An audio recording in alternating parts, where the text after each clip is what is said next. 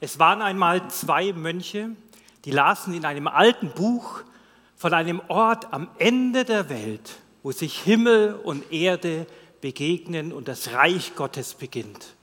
Diesen Ort wollten sie suchen und nicht eher ruhen, bevor sie ihn gefunden haben. Also machten sie sich auf die Reise und bestanden eine Vielzahl von Gefahren und mussten auch vielerlei Entbehrungen hinnehmen, die so eine lange Reise mit sich bringt und erlebten auch viele Versuchungen, die einem von dem Ziel der Reise abbringen wollen. Aber sie wollten den Ort finden, von dem sie gelesen hatten, eine Tür, an die man anklopft und dann wird einem aufgetan und dann steht man im Reich Gottes. Nach langem Suchen, nach langer Zeit fanden sie schließlich diese Tür und mit bebendem Herzen klopften sie an diese Tür und tatsächlich, die Tür wurde aufgetan, sie konnten hereintreten und trauten ihren Augen nicht. Sie standen wieder in der Klosterzelle, von der sie aus ihre Reise begonnen hatten. Erst jetzt begriffen sie, dass das Reich Gottes schon lang mitten unter ihnen war und insbesondere da, wo Gott sie hingestellt hatte. Herzlich willkommen, auch von mir. Herzlich willkommen hier in Präsenz und online. Finde die Möglichkeit super. Mein Name ist Bernd ich darf hier das Sozialwerk leiten und jetzt diesen dritten Teil der Predigtserie Dein Reich komme, also diese Predigtserie abschließen. Und Gabriel und Philipp haben schon wirklich sehr gut dargelegt, was das Reich Gottes ist und was die Berufung, was unsere Berufung im Reich Gottes ist. Und heute soll es um die unglaubliche Kraft des Reiches Gottes gehen, um die Power des Reiches Gottes oder wie sagen wir Franken, um die Bauer. das Reich Gottes in dir und durch dich. Aber lasst uns zuerst in unseren Predigtext schauen, Lukas 17, 20, Vers 21. Die Pharisäer fragten Jesus, wann das Reich Gottes komme. Darauf antwortete er, das Reich Gottes kommt nicht so, dass man es an äußeren Anzeichen erkennen kann. Man würde auch nicht sagen können, seht, hier ist es oder es ist dort. Nein, das Reich Gottes ist schon mitten unter euch. Jesus und seine Jünger war auf einer Reise von Galiläa nach Jerusalem. Das sind ungefähr 125 Kilometer.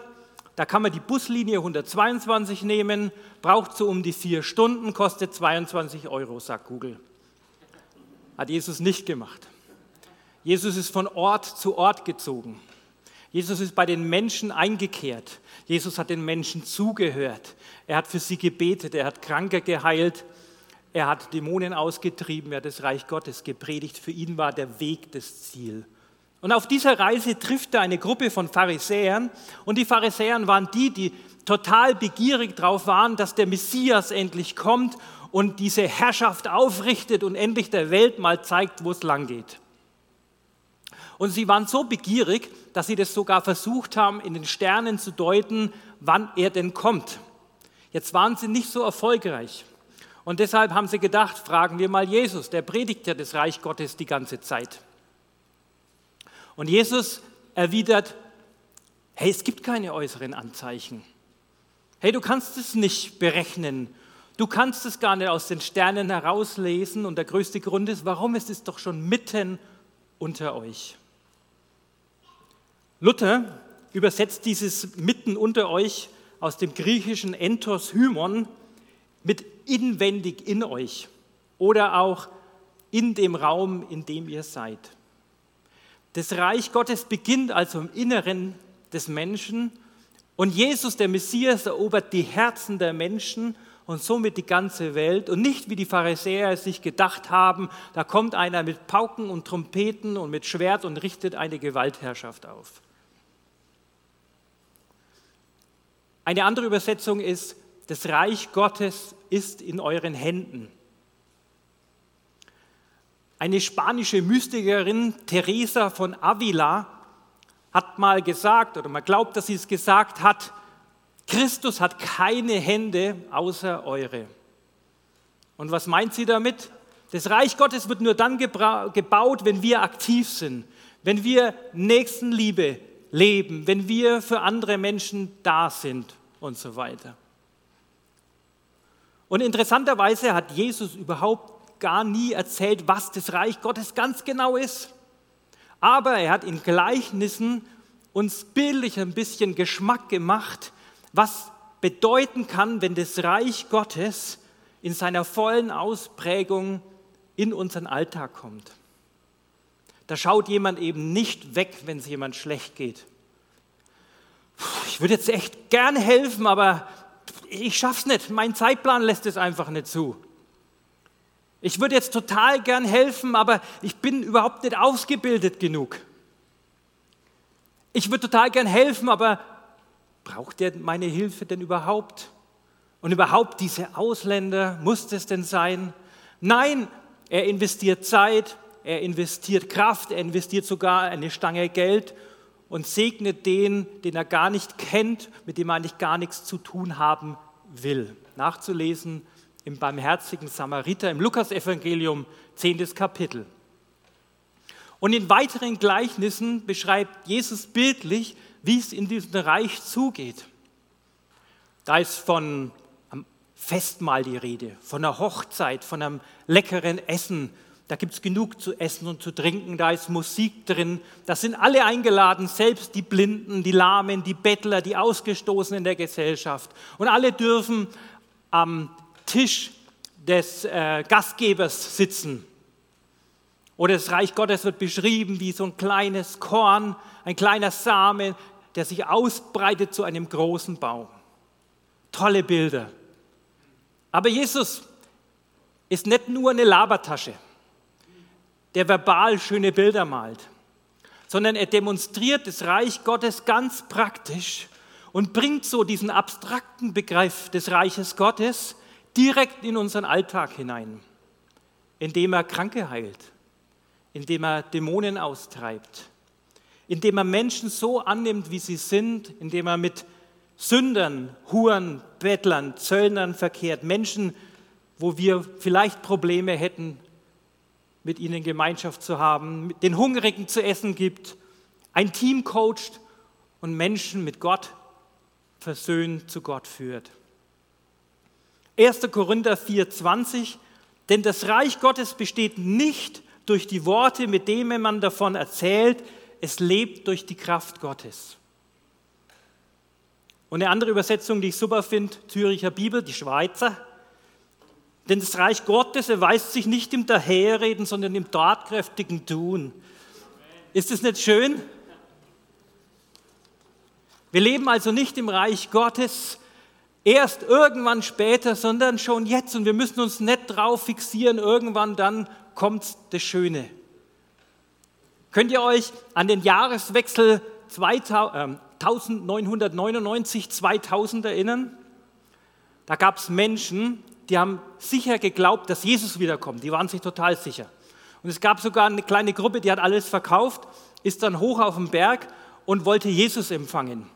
Es könnte dann ungefähr so ausgesehen haben, 23.59 Uhr, yes! 24 Uhr, hm. ja. 0 Uhr 1, hm. Verspätung? Ihr kennt das Ende vom Lied. Und ich will jetzt gar nicht gemein sein diesen Menschen gegenüber, aber diese Menschen waren rein auf das Jenseits fixiert. Und es ist aber so, dass das Reich Gottes keine Flucht aus dem Alltag ist, und es ist eben nicht ausschließlich auch im Jenseits, sondern wir leben jetzt schon im Reich Gottes. Und wenn wir mal im Himmel sind, dann ist es nur die krönende Fortsetzung von dem, was wir jetzt schon anfangen zu erleben.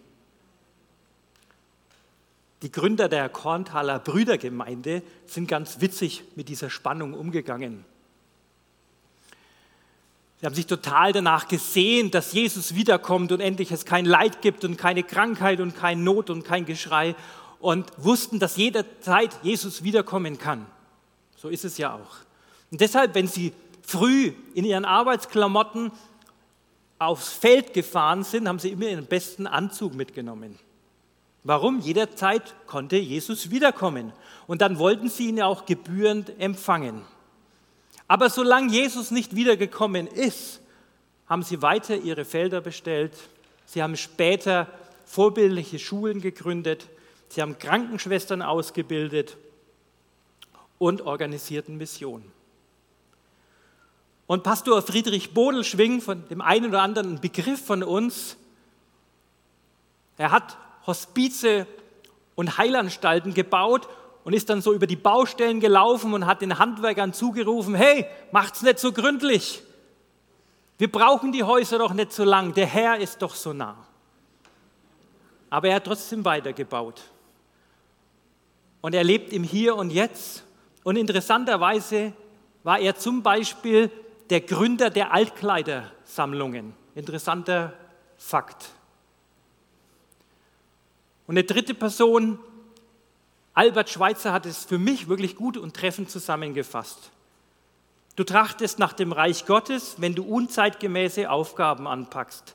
Das heißt, wenn du aus Liebe zu Gott und deinem Nächsten Dinge tust, die nicht in den Ablauf und die Routine des Alltags passen. Also wenn du einem Menschen Zeit, praktische Hilfe, Trost, schenkst, wenn das überhaupt nicht in deinen Terminkalender passt. Oder wenn du für die betest, die dir eigentlich Mühe bereiten. Unser Pastor Harold wurden einige sehr entscheidende Teile seines Fahrrads geklaut, sodass er gar nicht mehr verwenden konnte. Und irgendwann stand mal in der WhatsApp-Gruppe, ich bete jetzt für den Dieb und seit ich für den Dieb bete und ihn segne, geht es mir auch wieder besser. War bestimmt nicht so einfach. Oder wenn du mit deinem Geld Menschen segnest, obwohl du es lieber selber gerne ausgeben würdest, verständlich, oder vielleicht sogar gar nicht so viel hast. Mich inspiriert das sehr Todd White. Das ist so ein Evangelist, der immer wieder Kellnerinnen 100 Euro oder 100 Dollar Trinkgeld gibt, um sie zu segnen und mit ihnen ins Gespräch zu kommen. Ich übe gerade mit meiner Frau, gut Trinkgeld zu geben, besonders nach Corona. Wir wissen, dass da das Personal ja ganz schön darben musste, aber 100 Euro Trinkgeld, das kostet was. Oder Menschen von Jesus erzählst, in die Gemeinde einlädst, obwohl dir gar nicht danach ist und du Angst vor Ablehnung und Probleme hast. Ich habe bei mir in der Arbeit echte Probleme hatte ich vor einiger Zeit weil mir vorgeworfen wurde, ich missioniere für die Chapel. Und ich habe daraus gelernt, aber ich habe nicht aufgehört. Jetzt, wenn ich mit Menschen in meiner Arbeit über den Glauben rede und das Gesprächsthema darauf bekommt, dann sage ich, stopp, wir gehen jetzt in die Pause, wir haben jetzt Pause, wir reden jetzt privat und was ich privat mitmache, ist letztendlich meinem Arbeitgeber darf das egal sein. Und wenn jetzt Leute das, meine Arbeit verlassen, dann bekommen Sie von mir einen persönlich evangelistischen Brief und ein Video, weil wenn Sie dann nicht mehr bei mir in der Arbeit sind, dann hat es arbeitsrechtlich auch keine Probleme mit sich. Also man darf kreativ sein und es gibt vielleicht das eine oder andere an Problemen, aber Gott hat immer einen guten Ausweg. Gottes Reich besteht also nicht nur in Worten, sondern in Taten und Kraft. Und dabei ist natürlich sind deine Fähigkeiten total wichtig ob das die fünf Brote und die drei Fische sind, deine Backbegabung, deine handwerkliche Begabung, die musische Begabung, die Redebegabung, mit allem kannst du Reich Gottes bauen. Aber Bernd, das machen wir doch schon alles, besonders hier in der Gemeinde mehr oder weniger. Wozu predigst du eigentlich heute? Es stimmt. Das will ich gar nicht negieren. Aber es kann auch eine gewisse Ausrede sein. Ich gehe da von mir selbst aus. Ich bin im Sozialwerk aktiv. Wir geben Menschen zu essen, wir helfen ihnen praktisch, wir erziehen sie, wir bilden sie. Also eigentlich tun wir doch ganz viel Reich Gottes bauen. Aber es ist nur ein Teil des Reiches Gottes. Und wenn ich mir Jesus anschaue, dann hat er einen großen Teil seiner Zeit, einen sehr großen Teil seiner Zeit damit verbracht, Menschen zu heilen, Dämonen auszutreiben, durch übernatürliche Erkenntnis Menschen zu überführen und das Reich Gottes zu predigen. Und ich will jetzt nicht frech sein, aber ich will uns ermutigen, nachzufragen, wie viel Zeit und Raum nimmt es denn in unserem Alltag ein? Wie viel Zeit und Raum nimmt es in unserer Gemeinde ein? Und ich will niemand anklagen, versteht mich bitte nicht falsch. Niemand will ich anklagen. Ich will uns nur herausfordern, ich will uns ermutigen, dass wir uns wieder mehr danach ausstrecken, Gottes Reich in Kraft zu demonstrieren. Hey Bernd, bin doch kein Evangelist. Und Heilungsgabe habe ich auch nicht. Und überhaupt, ich habe schon mal gebetet und es ist nichts passiert. Und wenn ich wieder bete und es passiert wieder nichts, ich habe auch keine Heilungsgabe. Und ich möchte euch noch eine Geschichte erzählen. Ich war auf einem Einsatz in Burgas in Bulgarien unter den Sinti und Roma. Nach einem guten Gottesdienst war ich und ein Freund sehr euphorisch und wir gesagt, komm, wir gehen am Abend auf den Berg hoch in Sintidorf und beten da für Menschen. Wir haben leider den Weg nicht gefunden. Deswegen sind wir so mehr auf allen Vieren den Berg hochgekrabbelt und sind genau da rausgekommen, wo die Menschen ihren Kot und ihren Abfall den Berg runterschmeißen. Trotzdem waren wir in kurzer Zeit von Menschen umringt, die alle durcheinander gesprochen haben. Wir haben die Sprache nicht verstanden, die konnten kein Englisch, aber sie haben uns gepackt und in eine Hütte getan, wo ein Mensch auf einem Bett lag. Der war gelähmt, das war uns ganz klar. Also beten wir und im Namen Jesus befehlen wir dem Mann, steh auf, nicht nimm dein Bett, lass das Bett da, wo es ist, aber geh. Der Mann steht auf und kann sich bewegen und alle jubeln und tanzen und wir fallen an dem Abend glücklich und zufrieden ins Bett. Am nächsten Tag hat sich wohl rumgesprochen, dass wir unterwegs waren am Abend, sagt unser Übersetzer, Leute, ich weiß nicht, was ihr da gemacht habt, aber gelähmt war der Mann nicht. Also, zum Affen gemacht für Jesus. Ganz schön blamiert. Und trotzdem haben wir in den Gottesdiensten, und wir haben noch weitere Gottesdienste gefeiert, erlebt, dass Gott Menschen heilt. Da sind Menschen mit Krücken herein in den Gottesdienst gekommen und haben ihre Krücken stehen lassen nach unserem Gebet und sind ganz ohne Krücken wieder gegangen. Es ist okay, sich für Gott mal zum Affen zu machen, sich zu blamieren. Aber wisst ihr, ist es nicht so, dass wir schon überrascht sind, wenn dann wirklich was passiert, wenn wir beten? Ich habe mal für einen Mann in der Turnhalle gebetet. Habe ich nicht gekannt, der hat sich ziemlich verletzt. Bin ich hin und gesagt: Hey, ich bin Christ, äh, ich glaube, dass Jesus dich heilt und darf ich Hände auflegen und beten? Und habe gebetet. Und der Mann sagt: Im selben Augenblick, wie du gebetet hast, der Schmerz war komplett weg und konnte wieder ganz normal laufen. Und ich war total überrascht, weil ich es gar nicht erwartet hatte, wie ich gebetet habe. Aber Gott will uns gebrauchen und es ist nicht unbedingt deine Verantwortung, wenn nicht gleich was Sichtbares passiert. Lass dich von Gott gebrauchen, lass dir keinen Druck machen oder mit Teresa von Avila zu sprechen. Jesus will dich als seine Hände gebrauchen. Wir machen jetzt mal was für unsere Chapel vielleicht komisches. Wir machen noch eine kurze Meditation. Das hatte ich heute früh schon gesagt und dann kam so, oh, Meditation. Hey, wir wollen uns jetzt auf Gott konzentrieren.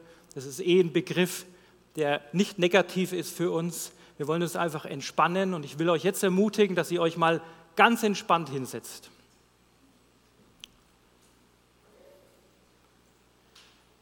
Du darfst die Augen zumachen.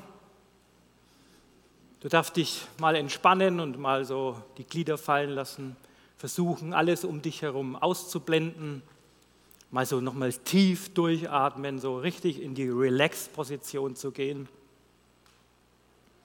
Und du darfst dich darauf konzentrieren, was ich sage und was das mit dir macht. Du bist im Urlaub an einem einsamen Fluss. Stell dir den Fluss vor.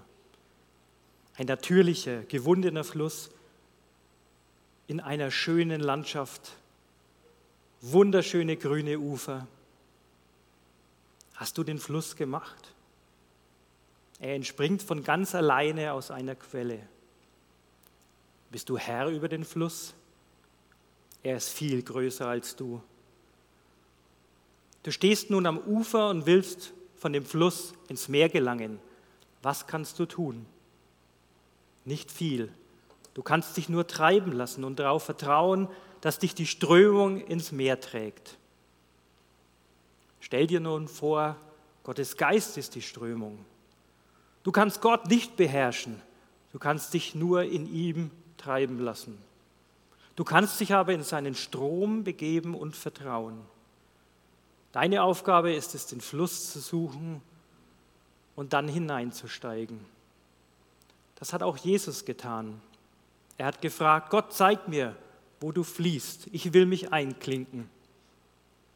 Jesus sagt in Johannes 5,19, ich versichere euch, der Sohn kann nichts aus sich heraus tun, er tut nur, was er den Vater tun sieht.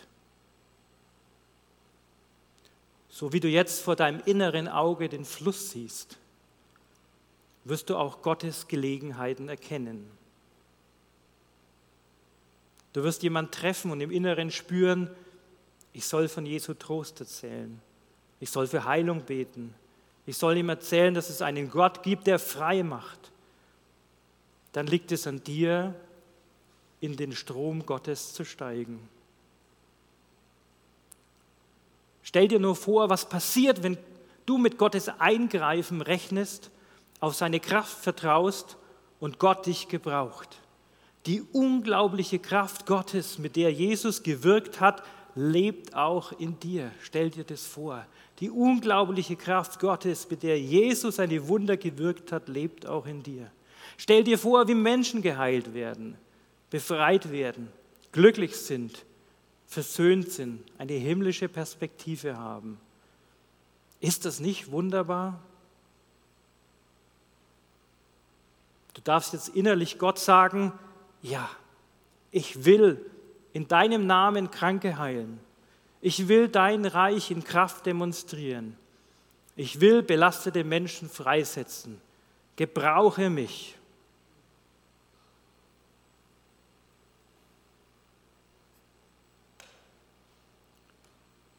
Du darfst die Augen wieder aufmachen. Eigentlich ist es doch ganz einfach.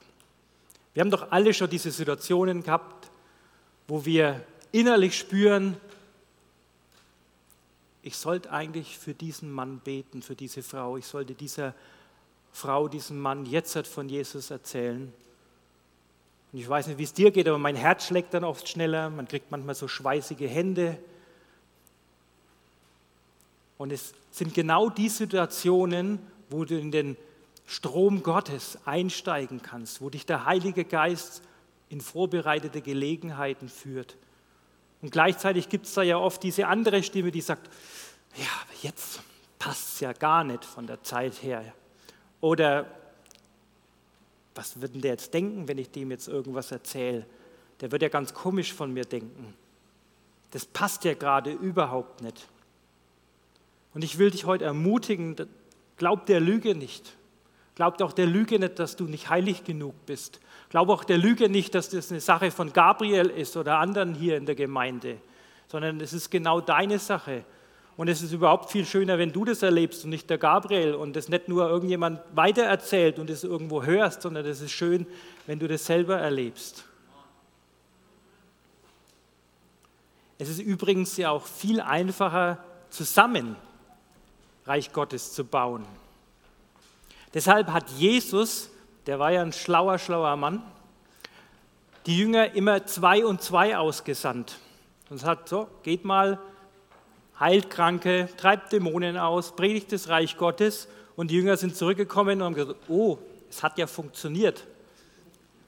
Und das ist ja genau das Gute, weil wenn du ein bisschen eine Hasenpfote bist, dann gibt es immer einen anderen, der dich auch ermutigen kann. Und wir können uns gegenseitig aufbauen und sagen, komm, wir gehen da jetzt durch und allein, und das weiß ich aus eigener Erfahrung, ist es echt oft schwer und man hat oft Menschenfurcht. Und es gibt in der Chapel auch gute Möglichkeiten, gemeinsam zu trainieren in den Strom Gottes zu kommen. Es gibt das Heilungsgebet am Montag. Schaut einfach in diesen Freiraumkalender, da kann man super für Heilung beten, da kann man auch für Heilung beten lassen, da kann man das super trainieren. Es gibt eine prophetische Kleingruppe. Äh, und ich will dich heute motivieren, ihr müsst es nicht, aber ich will dich motivieren, weil das eigentlich eine super Sache ist. Wir sind ja fast alle in der Kleingruppe. Wenn du nicht in der Kleingruppe bist, such dir eine, super Sache. In der Kleingruppe mach Freizeit, geh wandern, geh Fahrrad fahren, mach irgendwas Entspannendes, mach ein Picknick und nehmt euch vor, an dem Nachmittag einen Menschen von Jesus erzählen zu wollen, für einen Menschen zu beten. Und das Coole ist, allein wenn du das vornimmst, dann kneifst du die Knie zusammen und dann merkst du, oh, der könnte es sein, aber du gehst schnell vorbei. Aber wenn ihr nämlich mehr seid, dann könnt ihr euch gegenseitig ermutigen und ihr könnt so was Tolles wie ein Picknick damit verbringen, für einen Menschen zu beten. Und hinterher habt ihr ein gemeinsames Erlebnis, was total gut ist. Und da wollte ich euch ermutigen, das ist eine super Sache, zu trainieren, in den Strom Gottes hineinzusteigen. Und das Gute ist, wir haben ja auch nächste Woche Samstag einen Surf Day. Wird Michi nachher noch ein bisschen was dazu erzählen, wo man auch Reich Gottes bauen kann und in Kraftwirkung wirklich Liebe demonstrieren kann. Ein letztes Wort noch zu Dämonen austreiben. Das ist für uns Westler echt schwierig. Es gibt andere Kulturen, da ist es eher normal, bei uns, oh, Dämonen und sowas.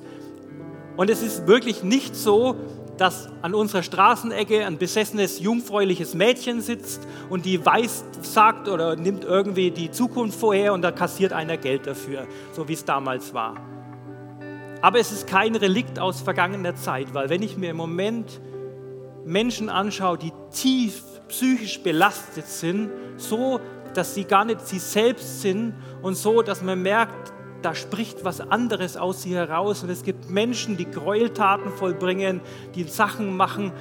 Da denkst du, das ist gar nicht der Mensch. Ich glaube, dass diese Belastungen, dass das Dämonische immer noch aktuell ist. Und für uns ist es ganz komisch zu verstehen, aber ich habe selbst einen guten Freund von mir, der erlebt hat, wie er sich bekehrt hat und für ihn gebetet wurde, dass was aus ihm herausgefahren ist, was er nicht ist. Also es ist nicht so, dass das nur in Afrika oder irgendwo anders aktuell, ich glaube heute noch auch das ist Thema, Menschen von Bindungen zu befreien.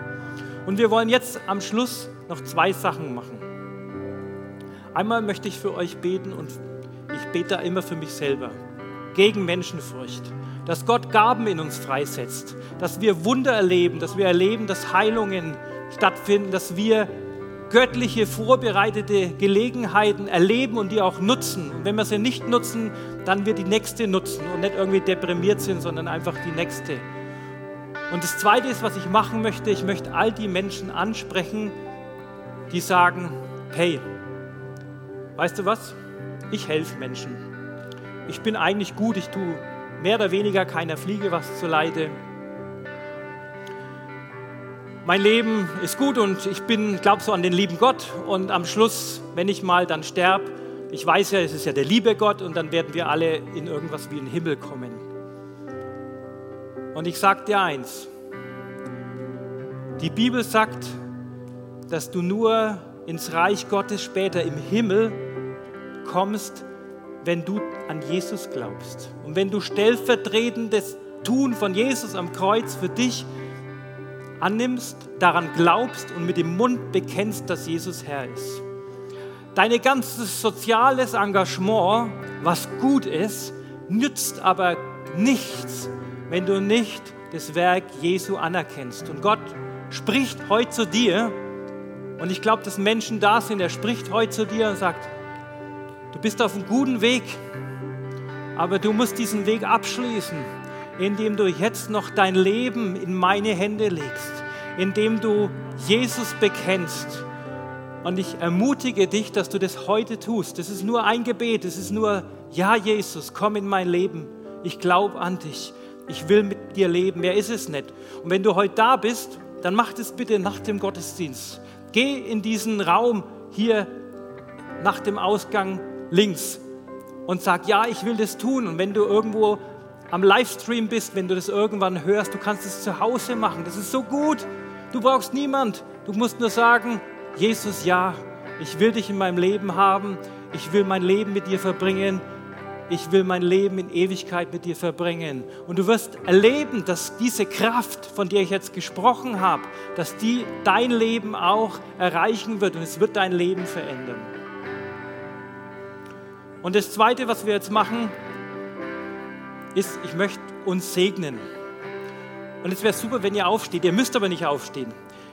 So aufstehen ist so eine Haltung, ne, wo man sagt, ja, ich will das machen. Ich will Gott dienen und erleben, dass Gott durch mich wirkt und dass seine Kraftwirkungen in den Alltag kommen. Und Herr Jesus, ich bete erstmal gegen Menschenfurcht. Ich sage, Menschenfurcht hat in unserem Leben nichts verloren.